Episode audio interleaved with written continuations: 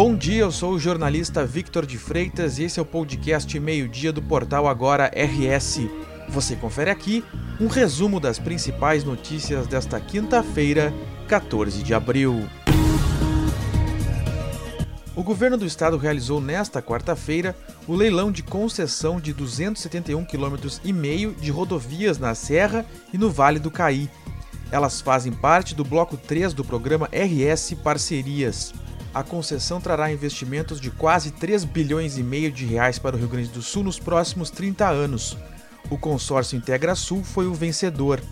O investimento prevê a implantação de seis praças de pedágio. O valor mais alto é o de São Sebastião do Caí, que foi estabelecido em R$ 9,83. A concessão de rodovias integra a agenda dos governos Eduardo Leite e Ranolfo Vieira Júnior.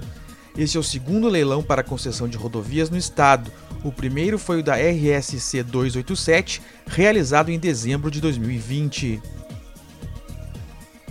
A Corregedoria Geral da Brigada Militar concluiu em inquérito policial militar que o soldado Ivan Júnior Scheffer Emerim agiu em legítima defesa ao efetuar os disparos que resultaram na morte de um policial rodoviário federal aposentado em Torres.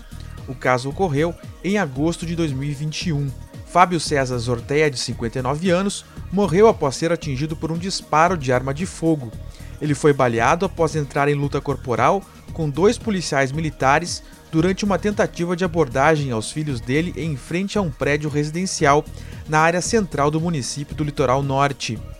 A Polícia Civil, ao contrário, concluiu em inquérito que há indícios suficientes da prática de crime de homicídio simples, tentativa de homicídio, omissão de socorro fraude processual, lesão corporal, disparo de arma de fogo e abuso de autoridade. Outros seis PMs e os dois filhos da vítima também foram indiciados pela Polícia Civil, mas por crimes menos graves.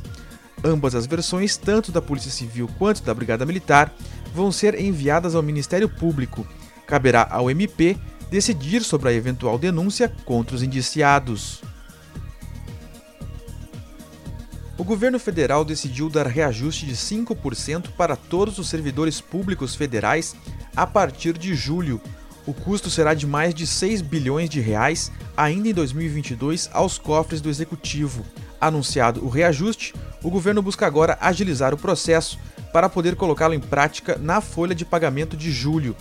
Isso porque a Lei de Responsabilidade Fiscal impede aumentos de salário a menos de 180 dias do fim de um mandato presidencial.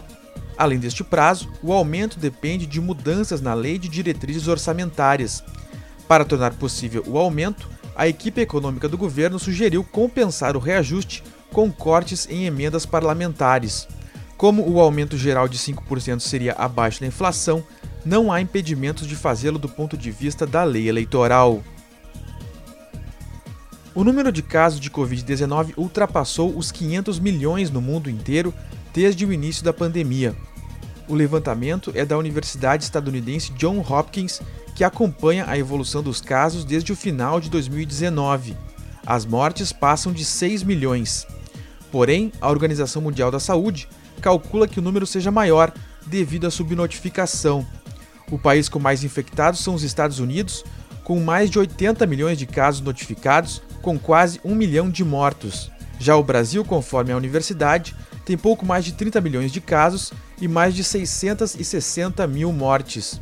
O levantamento também aponta que, mesmo com o crescimento nos casos em regiões da Europa e na China, o ritmo de notificação de casos vem diminuindo desde o fim de janeiro.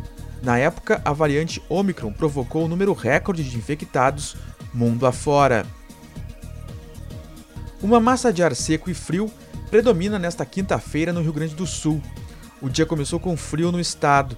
A mínima foi de 6 graus em Bagé e 10 graus em Santa Cruz do Sul. No mais, o tempo fica firme em grande parte do território gaúcho. A possibilidade para pancadas de chuva ao longo do dia apenas na Serra, no litoral norte e na região metropolitana. Amanhã, o frio ganha mais força no Rio Grande do Sul, principalmente na região da Campanha e na fronteira oeste. A mínima prevista é de até 3 graus em Bagé. De acordo com a Somar Meteorologia, essa massa de ar seco e frio vai predominar nos próximos dias no estado. A chuva volta ao Rio Grande do Sul de forma forte e volumosa a partir do dia 24 de abril. Esta edição do meio-dia chegou ao fim. Mantenha-se informado em agoranoRS.com. Obrigado pela companhia, um bom feriado e até o próximo meio-dia.